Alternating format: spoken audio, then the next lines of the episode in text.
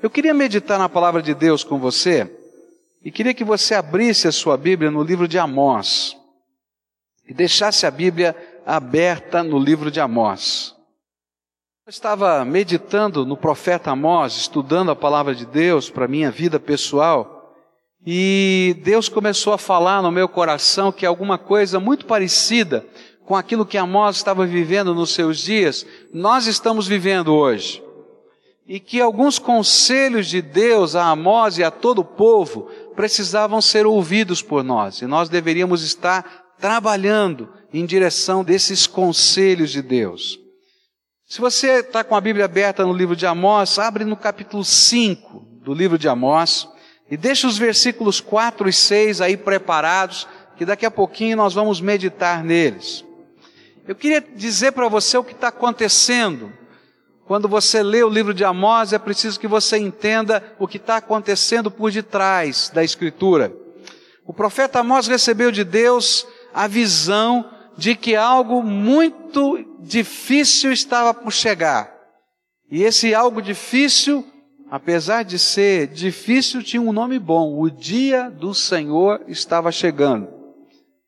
Mas esse dia do Senhor, segundo aquilo que Deus estava falando para Amós, seria o momento em que Deus julgaria o seu povo, em que Deus pediria contas dos atos, das maneiras de viver, das palavras de todas as pessoas de Israel.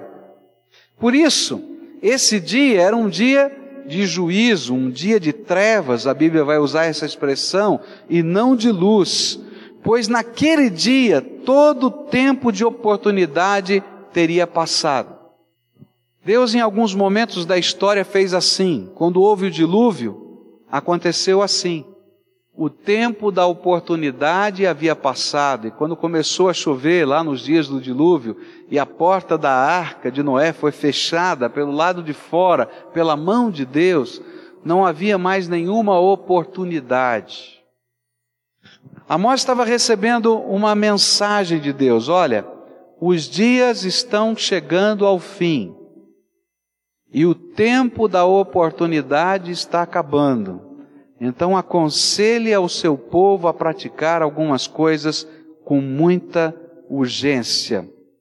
Quando a gente começa a estudar a Bíblia, a gente vai percebendo que a palavra de Deus vai nos colocando alguns sinais e esses sinais precisam ser tomados, levados em conta, precisam ser percebidos, e nós que somos servos do Senhor, precisamos estar preparados para isso.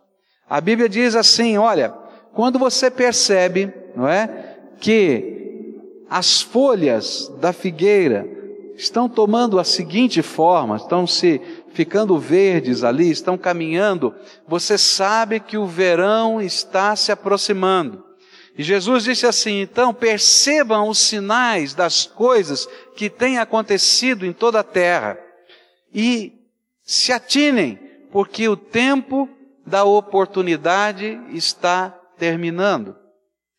Eu não sei o que é que você sentiu quando você ligou a televisão e você viu algumas cenas que você nunca imaginou ver aquelas ondas gigantes varrendo uma região imensa do mundo que cobria mais de seis mil quilômetros de circunferência. Você colocasse no ponto onde houve aquele maremoto, lá no meio do mar, você colocaria um raio de seis mil quilômetros, faria uma grande circunferência e toda aquela região em torno daquele raio de seis mil quilômetros foi atingida pelos efeitos daquela grande onda. E você vai ver então cidades completamente dizimadas, ilhas que desapareceram do mapa. Eu não sei o que é que você sente. Talvez alguns venham a dizer, olha, isso aqui é uma catástrofe da natureza, acontece, é assim mesmo, a gente não tem controle, a gente não pode fazer nada.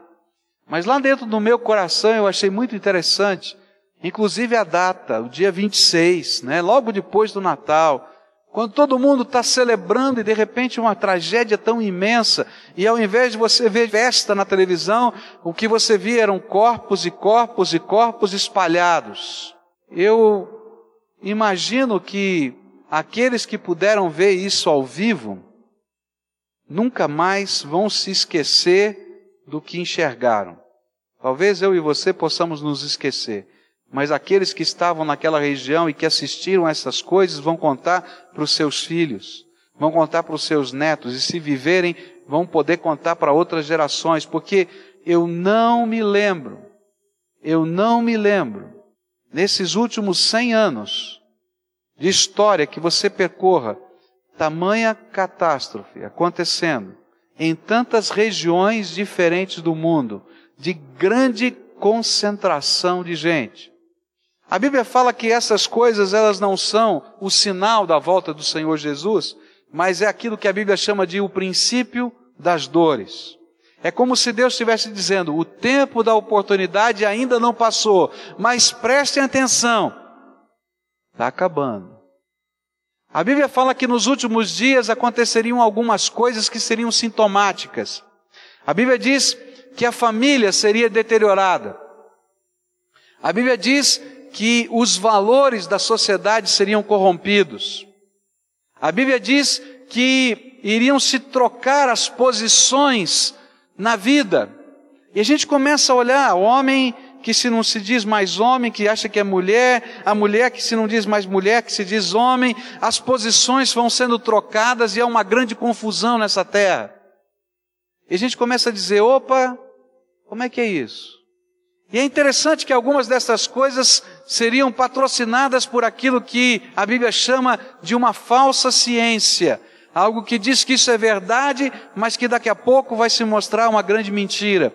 E quando eu olho para a vida hoje, para os problemas de hoje, para a sociedade de hoje, para as dificuldades que você enfrenta dentro da sua casa, no seu condomínio, no lugar onde você trabalha, eu olho para aquilo que está na palavra de Deus e digo, opa, está muito parecido com isso. Eu não sei o que você sente, mas o meu sentimento é que Deus está gritando e dizendo: o tempo da oportunidade está passando. Por isso, eu entendo que a mensagem de Amós é tremendamente relevante para nós. Deus nos colocou nessa terra como sal da terra, a Bíblia diz, e como luz do mundo. E Deus nos colocou a cada um de nós que tememos a Ele e buscamos de todo o coração, nos colocou aqui para que exerçamos um papel de ser bênção nessa terra. Por isso eu queria olhar para esses conselhos, para que nós juntos assumíssemos estes compromissos que esse texto nos ensina.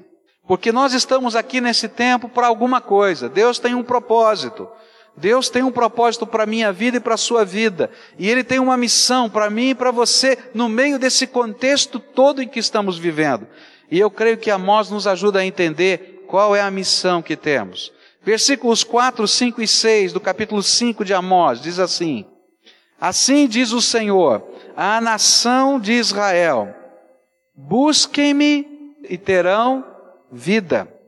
Não busquem Betel, não vão a Gilgal, não façam peregrinação a Berseba, pois Gilgal certamente irá para o exílio e Betel será reduzido a nada.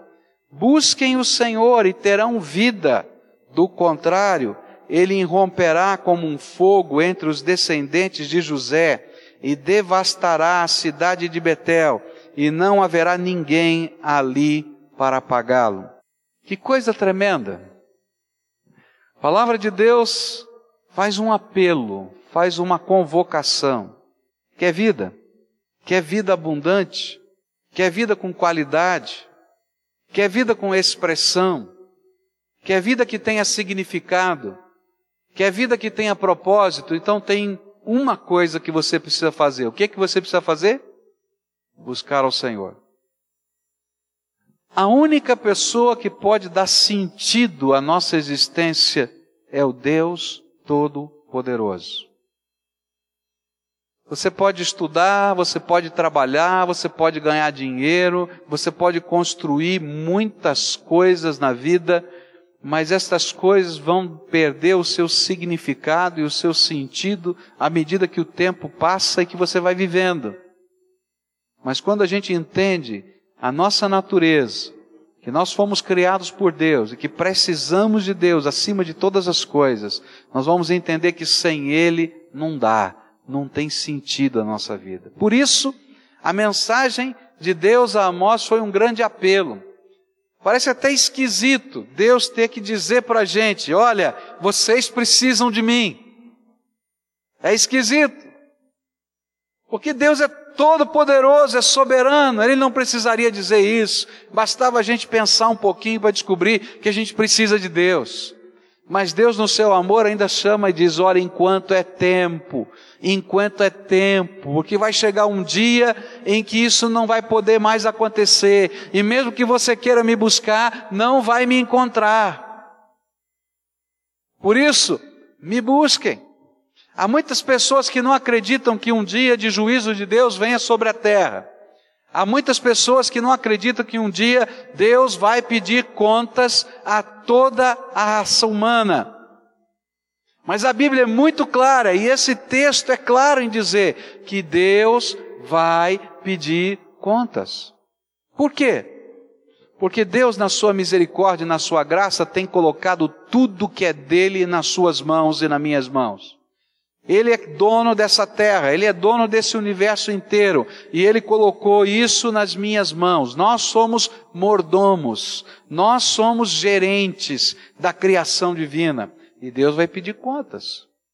Deus colocou dentro de nós algumas capacidades intelectuais, pessoais, colocou dentro de nós algumas capacidades físicas, Deus colocou dentro de nós a capacidade de gerar um outro ser vivo que tem uma alma. Os teólogos discutiam no passado se quem gerava a alma era o homem através da reprodução, ou se Deus tinha que fabricar uma nova alma cada vez que uma vida era gerada. E aí os teólogos descobriram uma coisa muito simples.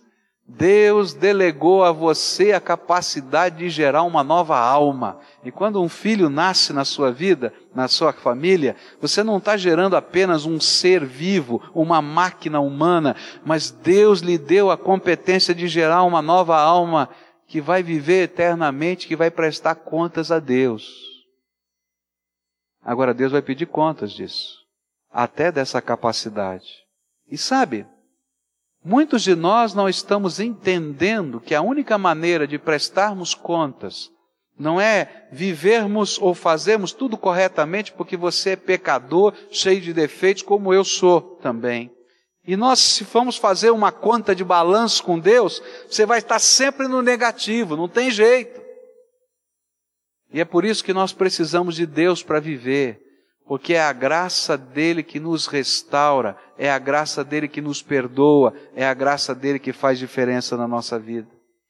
E aí é interessante que nesse apelo tão simples, busquem, busquem a Deus, busquem o Senhor para vocês terem vida, busquem enquanto é tempo.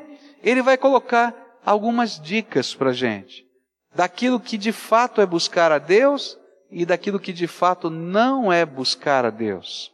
E aí no versículo 5 ele vai dizer assim: Não busquem Betel, não vão a Gilgal, não façam peregrinação a Berseba. Essas três expressões, elas iam mexer diretamente com o estilo de culto e de adoração daqueles dias. Aquele estilo de culto que eles estavam vivendo, Deus está dizendo: olha, apesar de vocês serem tremendamente religiosos, apesar de vocês terem uma grande expressão de religiosidade, vocês ainda não aprenderam a me buscar. Por isso, não vão a Betel. Sabe o que era Betel? Betel era um grande santuário que foi colocado lá na fronteira entre o reino do norte e o reino do sul. Ele foi construído naquele lugar porque quando houve a divisão política entre Judá e Israel, o rei sabia que o povo teria que adorar a Deus lá em Jerusalém. E ele disse: Olha, esse é um problema de segurança nacional. Não dá para a gente adorar a Deus em Jerusalém sendo dois países, isso vai dar confusão.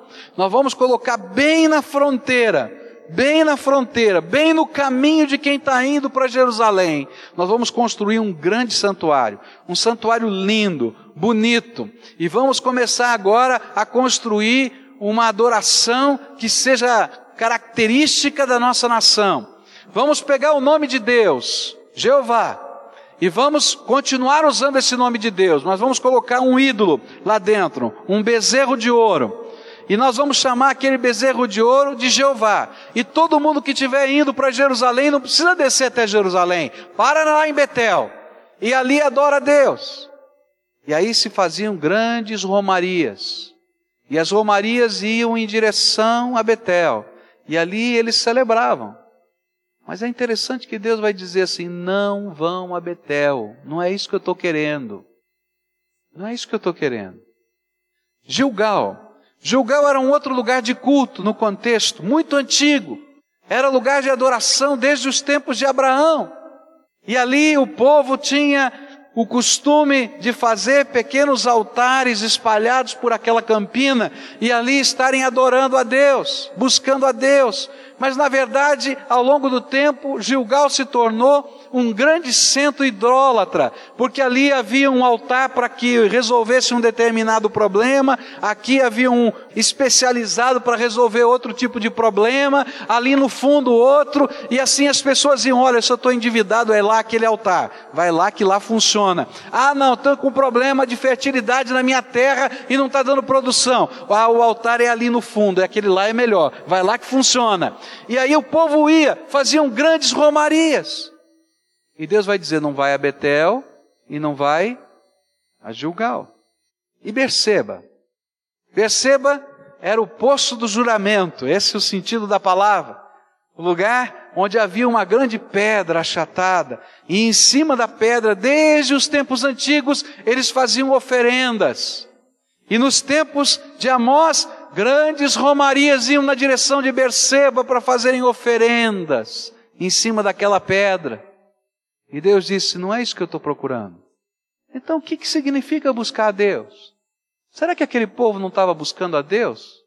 Eles estavam viajando, fazendo romarias, eles estavam fazendo procissões, eles estavam levando ofertas. Não é isso que Deus estava querendo? O que, que significa isso?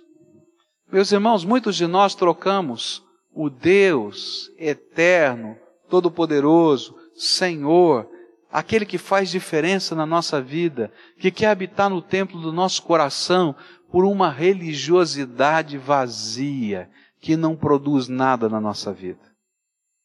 Deus não está preocupado se você vai entrar na Romaria A ou B. E Deus está preocupado é se o templo de Deus está no teu coração. Você já viu como é fácil para cada um de nós trocarmos uma fé viva, genuína, por rituais, que às vezes não tem sentido. Você já percebeu como às vezes você é capaz de fazer uma oração que você fez automaticamente, repetindo um monte de palavras como um papagaio faz, e você nem percebeu que você estava falando com Deus, e nem de fato buscou a Deus na inteireza do seu coração? Deus está dizendo: olha, não é isso que eu estou querendo. Vocês querem ter vida? Busquem uma intimidade transcendente, viva, profunda com o Deus eterno. Construam o altar do Espírito de Deus dentro do seu coração. Deixe o Espírito de Deus falar com você, trabalhar com a sua vida. Deixe Ele revelar coisas novas e tremendas para você. Deixe Ele segurar na tua mão e te ensinar a viver cada dia cada dia. Deixa ele participar das decisões da sua família. Deixa ele participar da educação dos seus filhos. Deixa ele participar dos seus negócios. Deixa ele ser o Deus da sua vida. E não o Deus das suas romarias. E nem o Deus da sua religiosidade. Porque isso acontecia aos montes no tempo de Amós mas Deus não se achava sendo procurado e nem era revelado aos corações. É tão fácil, meus irmãos, a gente colocar um amuleto da nossa fé pendurado no pescoço e achar que isso nos protege. No entanto, não é isso que Deus quer. Deus quer que Ele seja o protetor da nossa alma, habitando dentro do nosso coração. É tão fácil a gente construir um nicho de adoração lá num canto da nossa casa.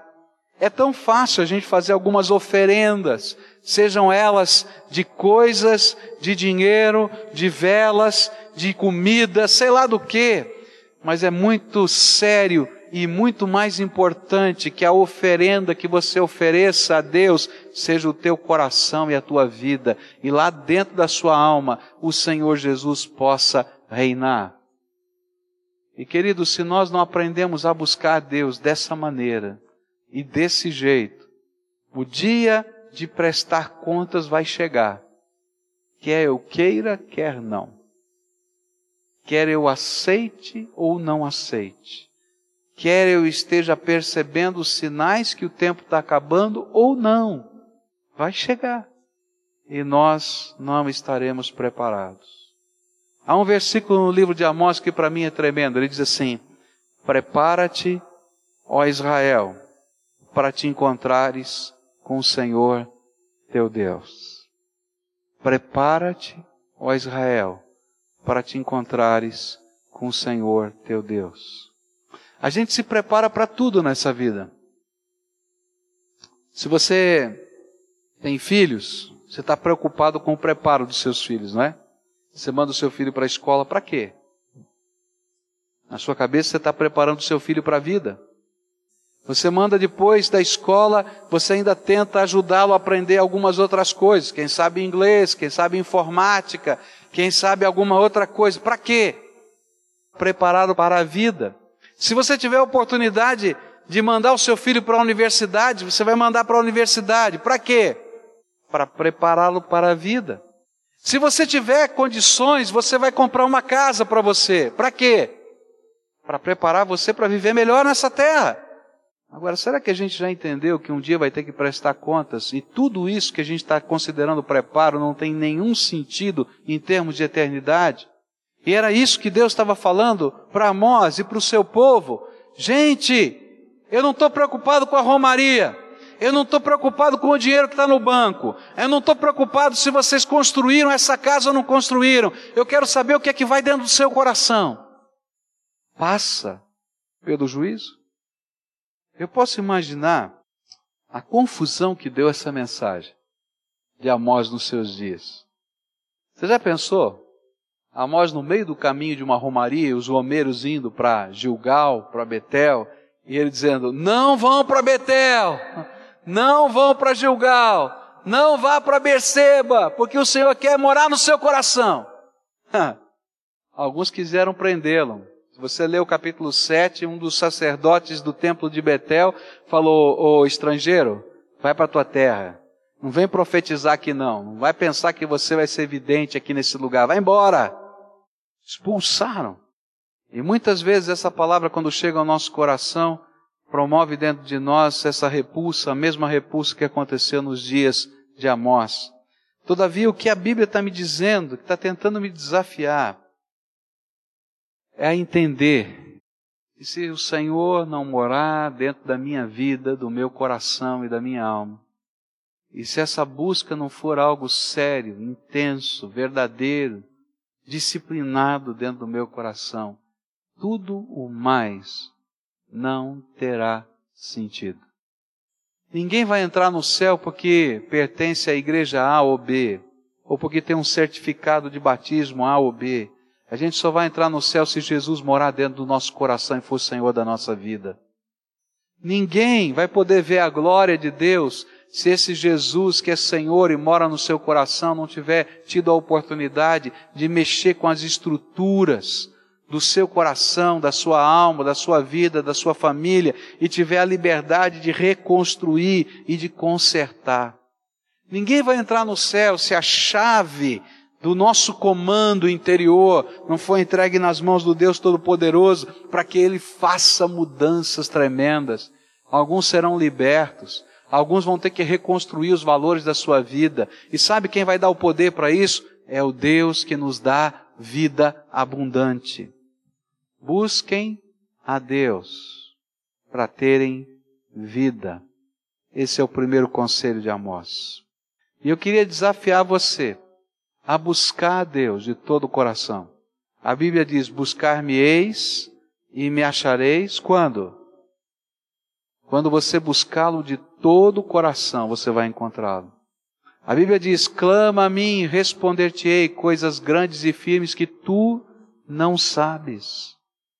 E eu queria desafiar você a firmar compromissos com Deus, firmar votos com Deus. E você gaste tempo, um pouquinho pelo menos. O meu desejo é que você gaste cinco horas.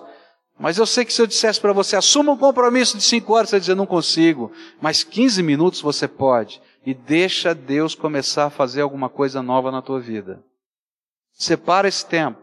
Eu não sei qual é o horário, de manhã, de tarde, de noite, de madrugada. O problema é seu. Mas busca o Senhor. Ora, clama. Alguns dizem, mas o que, que eu vou falar com Deus 15 minutos? Parece muito, né? Já tentou fazer uma oração de 15 minutos? Alguns começam a dizer, ó oh, Senhor meu Deus, muito obrigado por isso, aquilo, amém. Não, não sei. Quantos minutos? Ah, 15 segundos. Vamos começar de novo. Não, é simples, gente. Pega lá o seu caderno, pega lá a sua agenda, coloca as áreas da sua vida, seus filhos, sua esposa, seu esposo, sua família. Coloca lá o seu emprego, coloca lá a questão financeira, coloca lá os valores do seu coração, vai escrevendo. Abre aquele caderno na presença de Deus e começa a conversar com Deus o que vai na tua vida.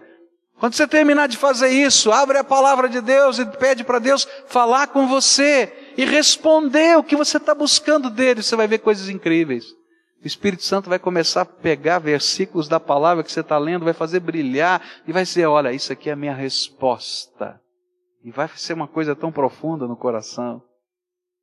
Você vai assumir um compromisso diante de Deus de estar na casa dele, de estar cultuando a Deus e celebrando a presença do Senhor, porque Deus vai falar ao seu coração nesse tempo. Meus irmãos, busquem, busquem a Deus e tenham vida. Busquem a Deus e tenham vida.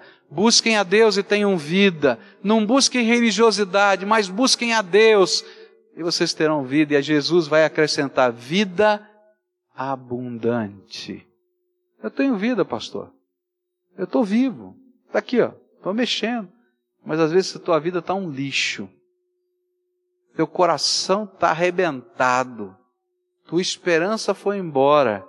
Você não vê como sair dessa. Eu quero dizer para você, vida abundante é quando Deus entra na nossa história. Não quer dizer que a gente não vai ter problema. Tem problema, sim mas a gente nunca está sozinho, porque o Senhor anda na nossa frente e é o nosso sustentáculo.